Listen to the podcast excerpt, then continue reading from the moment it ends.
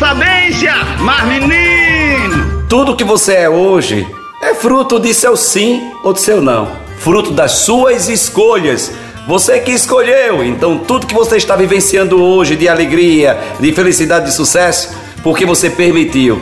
Tudo que você está vivenciando hoje de dor e sofrimento, Infelizmente, eu vou dizer uma coisa que talvez você não goste, você também permitiu.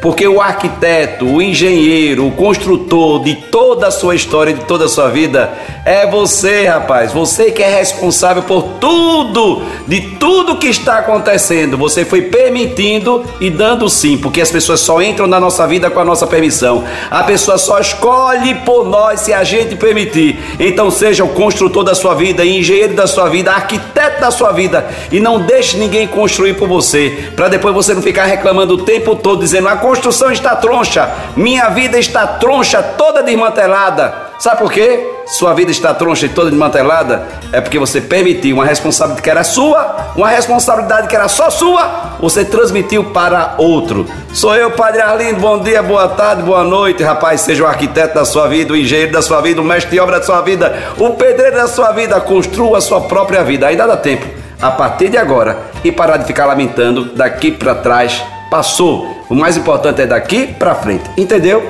Mas menino, xô, xô, xô.